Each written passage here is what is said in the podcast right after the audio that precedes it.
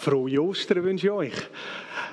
Wir haben dann nachher noch ein paar Lieder mehr, die wir miteinander singen. Aber wir ziehen die Predigt vorziehen. Das hat den Grund, den werde ich euch dann nachher erzählen. Ich werde starten mit einem Artikel von einem Pfarrer. Das ist eine Art Bild. Der Pfarrer war in Italien.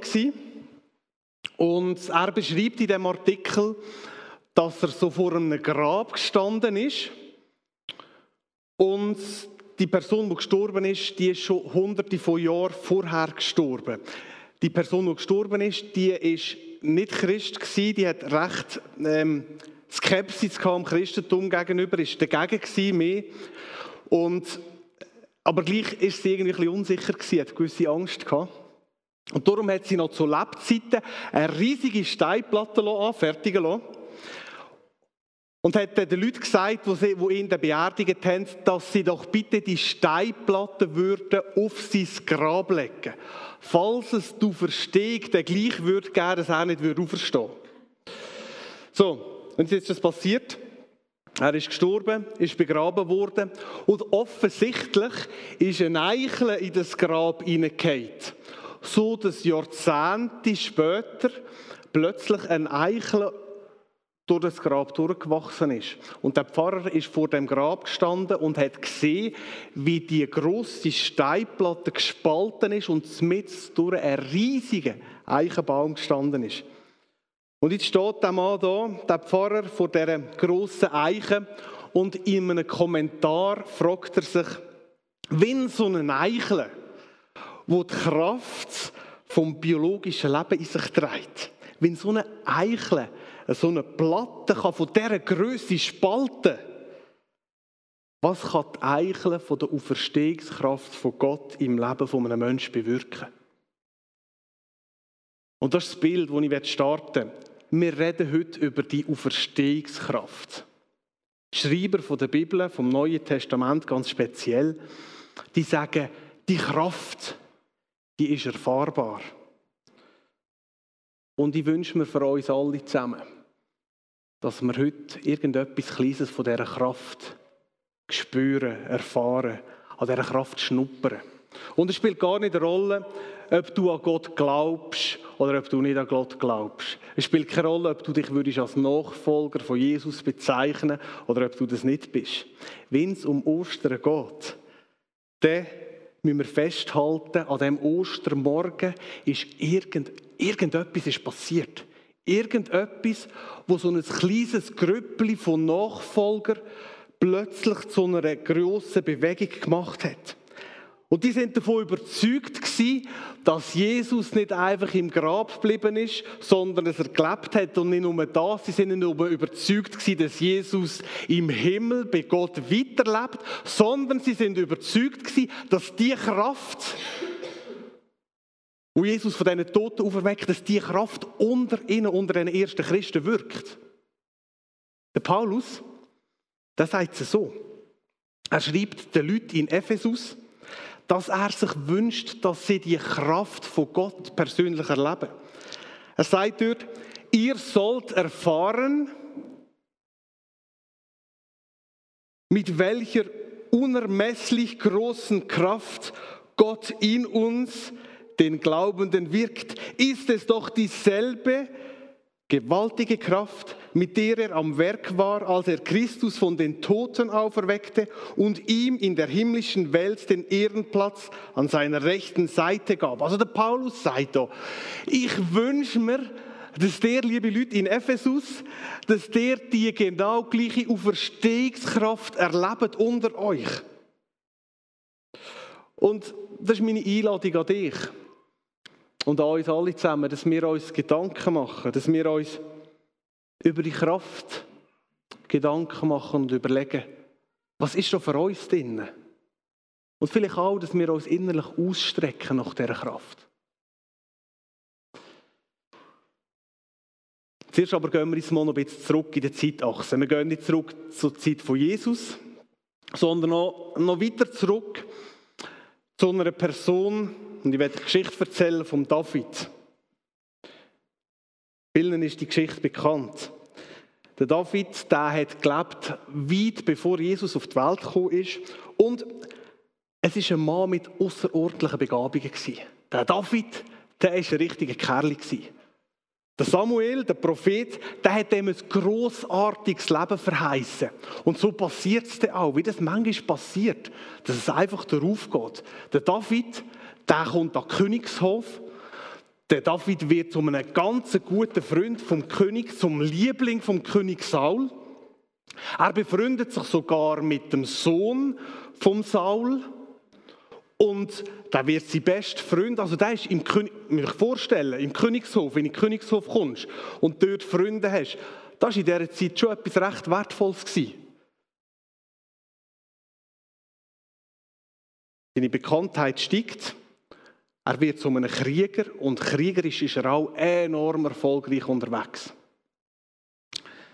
Die Leute fangen an, Lieder über ihn singen auf der Straße, so wie eine Art Fangesang für David.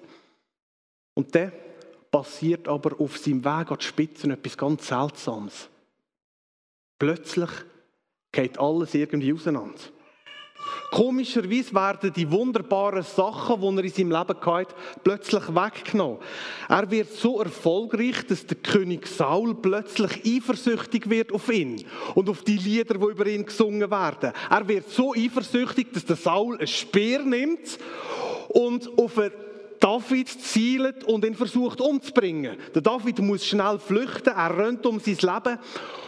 Und durch das, dass er aus dem Königshof flüchtet, verliert er natürlich seinen ganzen Job, sein Einkommen, sein Status, sein Ansehen. Der David muss flüchten und durch das gibt der Saul auch seine Frau an einen anderen. Das haben Könige früher so machen. Der David flüchtet und er verliert nicht nur seinen Status an dem Königshof, sondern auch seine Familie, seine Ehe. Er geht dort zum Prophet Samuel. Das ist wie ein geistlicher Mentor für ihn. Und wo der Saul aber davon gehört, dass der David beim Samuel ist, schickt er Soldaten dorthin und wieder muss der David flüchten. Und ein Zeit später lesen wir davon, dass der Samuel stirbt. Der David wird der Samuel, sein geistlicher Mentor, nie mehr sehen. Er wird nie mehr sein Rat, seine Führung von seinem alten Mentor überkommen. Der ist weg. Und das ist schlimm für David. Und dann kommt es aber noch schlimmer. Der Saul wird unter allen Umständen den Kopf von David haben. In seinem Heimatland ist es mittlerweile so gefährlich, dass der David muss flüchten muss. Er muss aus seiner Heimat raus, aus seiner Kultur. Er verliert die Sprache. Und er weiß gar nicht genau, wo er her soll gehen. Und darum flüchtet er in die Stadt neben der Grenze, außerhalb von Israel, auf Gad. Jetzt Gad müsst ihr wissen, Gad ist die Philisterstadt. Also dort haben die Erzfeinde von den Israeliten, von den Juden gelebt. Der David geht dort her, zum Erbarmen überkommen von diesen Philister. Tut er so, wie wenn er das nicht mehr ganz im Schrank hat. Er lässt seine Speuz laufen, aber die haben nicht Erbarmen sondern ich schicke ihn wieder weg und er muss wieder flüchten. Das ist der David. Er, wo einisch im Palast war, wo Reichtum hatte, Macht, Ruhm, Freunde, Sicherheit. Er war der Goldbub. Und jetzt, jetzt ist alles weg. Das, was er angelenkt hat, das ist zu Gold geworden. Und jetzt ist nichts mehr da.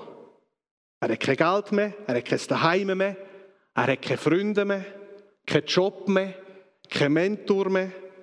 Er rennt um sein Leben und versteckt sich in einer Höhle. Das heißt da im 1. Samuel 22, so floh David aus eben aus der Philisterstadt, und versteckte sich in der Adulamhöhle. Und das ist ein guter Moment, um kurz durchzuschnaufen ist ein guter Moment, ein guter Zeitpunkt, um über Höhlen zu reden. Weil die Höhle ist der Ort, wo man landet, wenn alle Auszeichnungen, alle Preise weg sind. Wenn Freunde, Bekannte, wenn Sicherheit, wenn es daheim weggenommen wird. Die Höhle ist der Ort, wo du landest, wenn du gedacht hast, dass du ein grossartiges Leben führen würdest großartige Familie, dass du großartige jobliche Sachen machst und dann plötzlich verwandeln sich die Hoffnungen in Staub.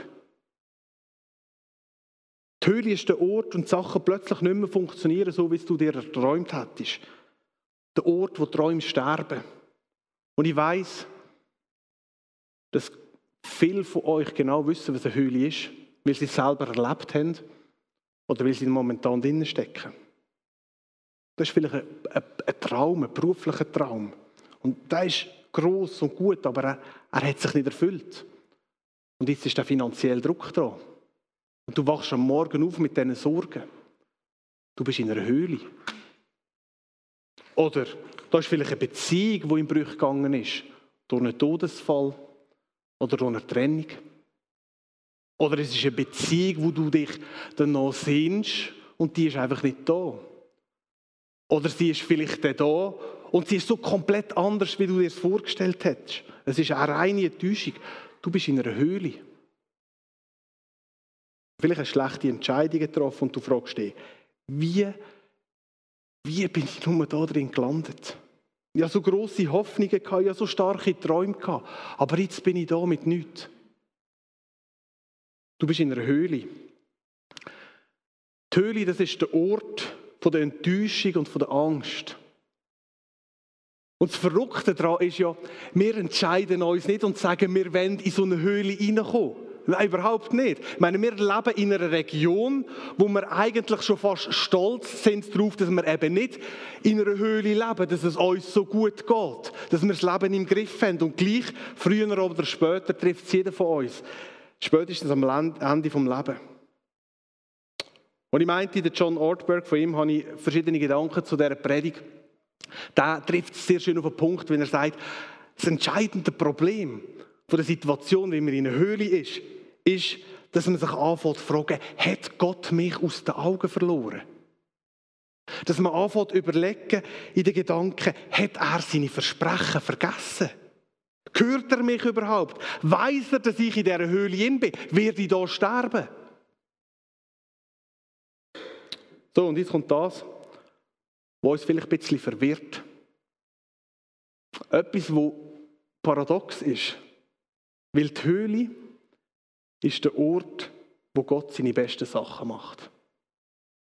Ich verstehe es nicht ganz, aber häufig ist es so, dass wenn wir in so einer Höhle in sind, wenn unsere Auszeichnungen weg sind, wenn unsere Preise weg sind, wenn unsere Sicherheiten weg sind, wenn unser Stolz weg ist, dass am Schluss Gott allein das ist, wo bleibt.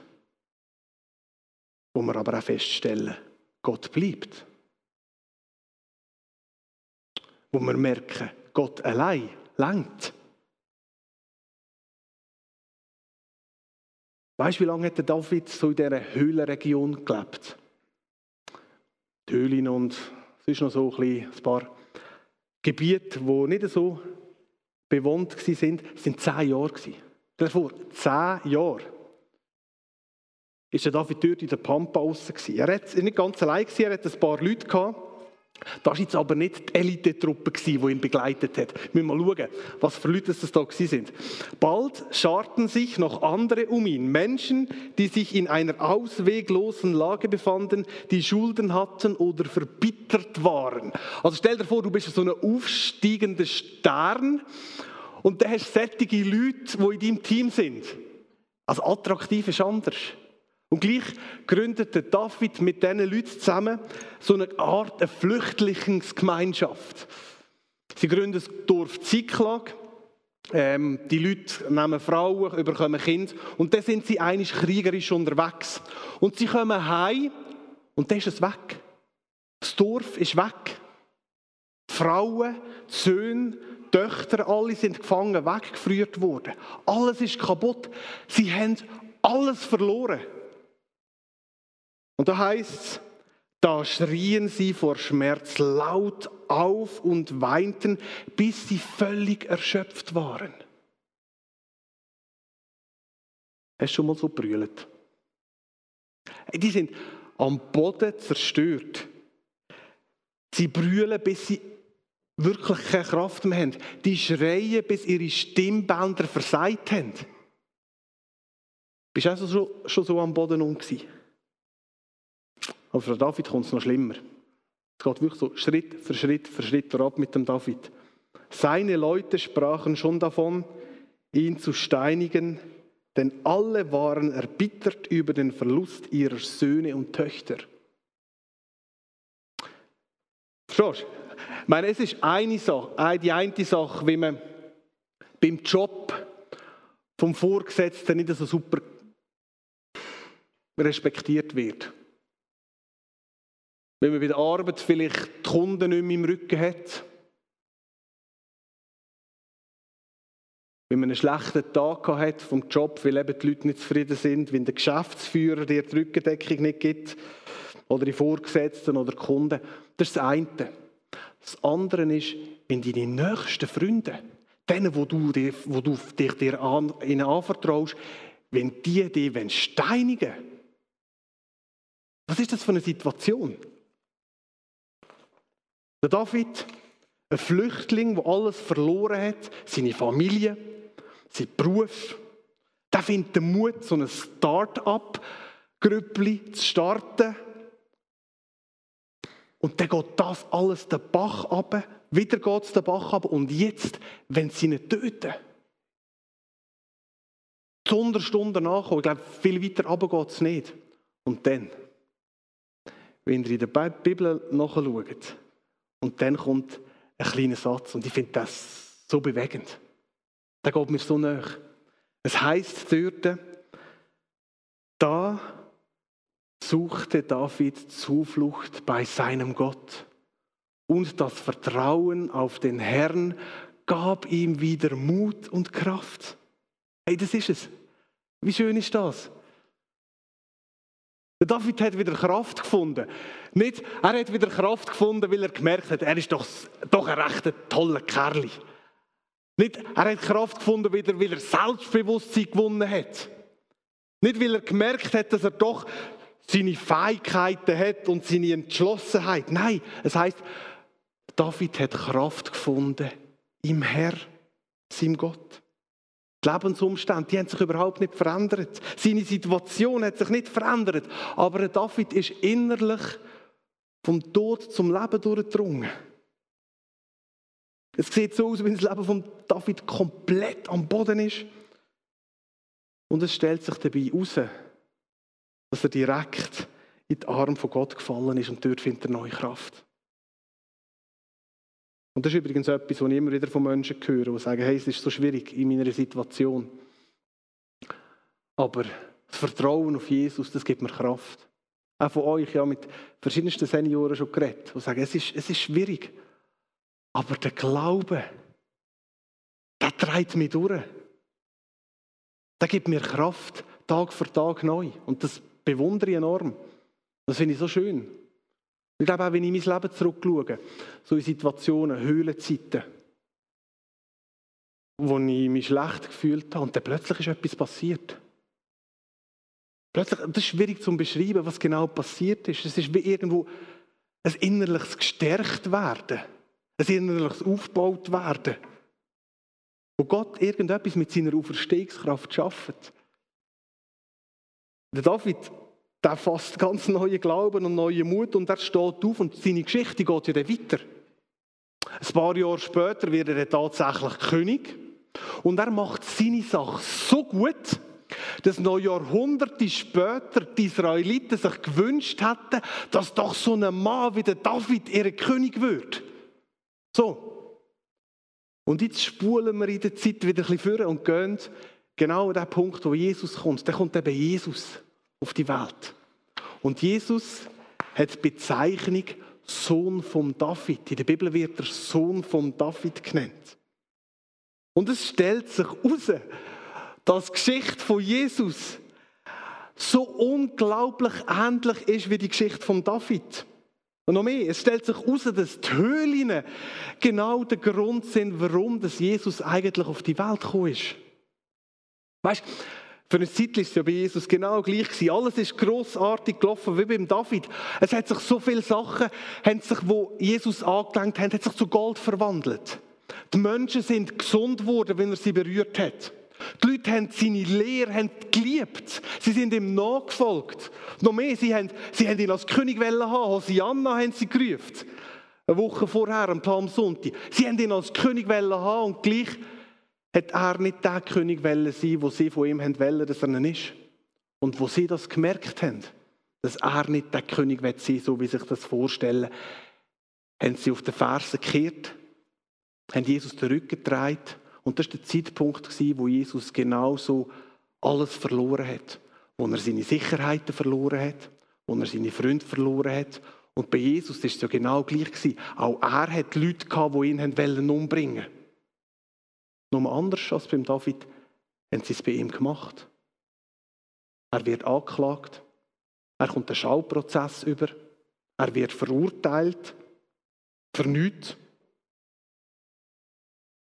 dann stirbt er am Kreuz. Zumindest unter Verbrecher und sie haben gedacht, das ist es. Sie haben den Körper vom Kreuz abgenommen, haben sie Körper an einen Ort gelegt, wo sie gedacht haben, dass niemand irgendjemand irgendetwas wird von ihm sehen oder hören. Hey, wo haben sie ihn hergelegt? In eine Höhle, in eine Grabeshöhle, natürlich. Und mit einer riesigen Steinplatte vorher. Und wir wissen es. Die Eichel, die ist ins Grab gefallen. Weil die Höhle ist der Ort, wo Gott seine besten Sachen macht. Wo neues Leben entsteht, wo Steinplatten gesprengt werden. Und, und jetzt haben wir die Gruppe von Leuten da. Die Nachfolger von Jesus, die sind, als er am Kreuz gestorben ist, völlig verzweifelt gewesen. Sie sind demoralisiert gewesen, niedergeschlagen. Und da ist etwas passiert mit ihnen. Und du musst dich selber entscheiden, was du daraus hättest machen. Etwas ist passiert mit ihnen, dass sie felsenfest davon überzogen sind, dass der Jesus nicht in der Höhle geblieben ist. Und nicht, dass ihre Probleme alle verschwunden wären. Nein, überhaupt nicht. Das Gegenteil ist der Fall. Viele haben mit ihrem Leben für das gezahlt. Aber die sind überzeugt dass sie, wenn sie an Jesus glauben, wenn sie mit ihm unterwegs sind, dass sie, wenn sie ihn ins Leben einladen, dass sie den Deal von ihrem Leben machen. Das ist die unwiderstehliche Kraft die sie in ihrem Leben erlebt haben. Und die Kraft hat die Welt verändert. Und jetzt sind wir heute 2000 Jahre später und wir hören die Sache und sie fordern uns raus. Die einen sagen, ich glaube, ich bleibe einfach in meiner Höhle stehen. Ich denke, ich werde mich damit arrangieren, dass ich in einer Höhle inne bin. Ich vertraue auf meine eigene Kraft. Ich werde sicher nicht alles hergeben, um dem folgen, von sich behauptet, dass er die Hoffnung der Welt ist. Es gibt Leute, die sich so entscheiden. Und die sind vielleicht sogar äußerlich sehr erfolgreich. Vielleicht auch nicht. Aber ich habe so das Gefühl, es vertrocknet irgendetwas. Und dann gibt es andere, die auf die Knie gehen und sagen, Gott, ich will nicht mehr aus meiner eigenen Kraft leben. Ich will ein anderes Leben führen. Ich will, dass du, Jesus, der, wo du vor 2000 Jahren auferstanden bist, dass du der bist, wo mir meine Sünden vergibt. Dass du der bist, wo mir einen Neuanfang schenkt. Ich will jeden Tag mit dir leben. Ich will nicht nur, dass du meine Sünden vergisst, sondern ich will, dass du mein Freund und mein Begleiter und mein Führer und mein Wegweiser wirst. Ich will versuchen, Gott mit deiner Hilfe und mit der Hilfe vom Heiligen Geist ein Leben zu führen, wo, wo ich mit dir in Kontakt sein kann. Es gibt Menschen, die so beten. Und die Entscheidung musst du treffen. Wenn du so bettest, heisst das nicht, dass alle Probleme weg sind. Nein, das sind sie überhaupt nicht. Aber was es bedeutet, das ist, du hängst dich in die unwiderstehliche Kraft ein. Die unwiderstehliche Kraft, dass du Vergebung bekommst. Tag für Tag, Woche für Woche. Und das ist so etwas Kraftvolles. Du hängst dich in Kraft ein, geliebt zu werden dass du weißt, da ist ein Gott, der nichts gegen mich hat. Da ist ein Gott, der mich in seinem Herz trägt. Das ist eine unglaubliche Kraft. Du hängst dich dort ein, dass dein Leben einen Sinn hat. Dass dein Leben nicht einfach so gelebt wird, sondern dass dein Leben einen Sinn hat. Es ist Kraft, dass du am Schluss vom Leben kannst zurückschauen und sagen, es ist längstens nicht alles perfekt gelaufen. Aber ich habe mit dem gelebt, was sich lohnt, zusammen zu leben. Ich werde dich einladen, dass du einen kurzen Moment Zeit nimmst jetzt, um mit Gott zu reden. Es ist ein Moment, wo du Gott kannst suchen im Gebet, wo du ihm kannst begegnen. Und wir sind ja seit Anfangsjahr nicht nur als Gemeinsleitung unterwegs, sondern wir haben auch eine Gruppe von jungen Leuten, die Jugendgemeinsleitung. Und wir haben auch über unsere Gottesdienste noch studiert. Und wir haben gesagt, was können wir machen, was können wir ausprobieren. Und da ist der Wunsch geäußert worden, auch von den Jüngeren, wie wäre es, wenn wir könnten zwischen nie, wenn wir Anbetungszeit haben, den Raum verdunkeln. Das hat einen Grund. Der Grund oder die Überlegung hinter dran ist die, dass es manchmal ja nicht ganz einfach ist, um in den Gedanken und mit dem Blick zu konzentriert zu sein.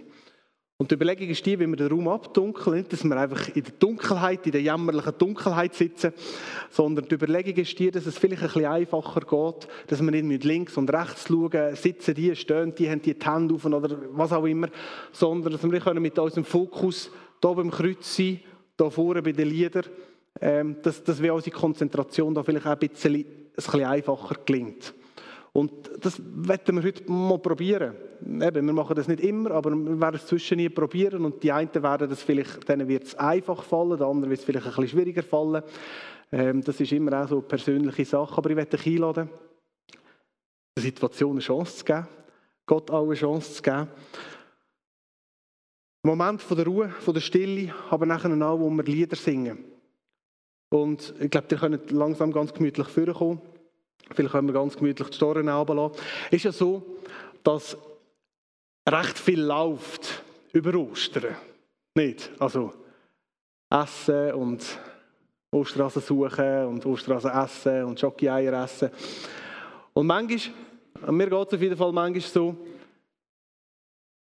ist es, dass ich kaum innerlich Ruhe finde, Raum finde, um mir wirklich Gedanken zu machen, was, was ist da passiert und was hat es mit meinem Leben zu tun? Und das ist ein Moment, wo wir das genau haben. Wo wir Gott begegnen können, wo wir unser Herz ihm ausschütten wo wir unsere Wünsche können ausschütten und wo wir Jesus gegenüber eine Antwort geben können. Und vielleicht hast du das noch nie gemacht. Vielleicht hast du noch nie ihm Antwort gegeben. Und das ist eine super Möglichkeit, um das jetzt zu machen. Du kannst es machen, indem du Jesus ganz einfach sagst, du weißt um meine Höhle. Du weißt um meine Gedanken, um meine Sünden. Ich habe genug davon zu versuchen, mich in der Höhle selber zurechtzufinden. Die Höhle allein zu bewältigen. Ich will durch das Leben, das du Jesus gemacht hast am Kreuz. Ich will dich, Jesus, einladen, dass du der bist, der mir vergibt. Ich möchte dich einladen, dass du mein Freund bist, mein Begleiter. Tag für Tag, bis ans Ende vom Leben und darüber aus. Du kannst so beten. Ganz einfach, unkompliziert und so mit Jesus einen Startschuss machen. Und vielleicht hast du das Gebet schon lange gebetet.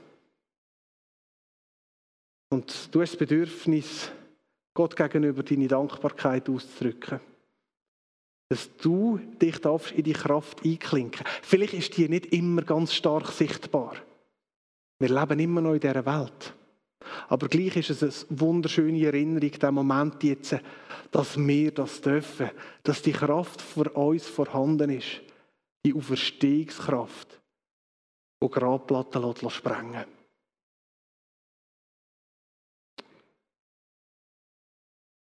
Ich möchte dich einladen, dass wir miteinander aufstehen. Dann würde ich gerne ein Gebet beten und nachher bleiben wir einen Moment stehen.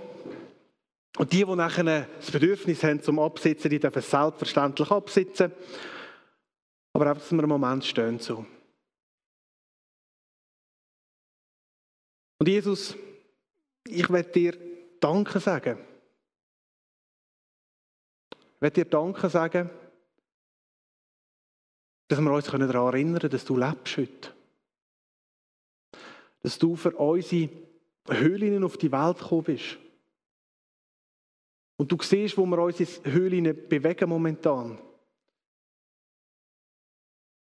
Und ich möchte dich bitten, dass der Moment jetzt, wo wir auch ruhig sind vor dir, dass es ein Moment wird, wo du mit deiner Kraft an unseren Herz und Gedanken wirkst. Dass wir, wenn wir die Anbetungslieder singen, dass etwas von deiner Wort in unser Leben hineinkommt. Eine Hoffnung, eine Perspektive, Mut und Freude.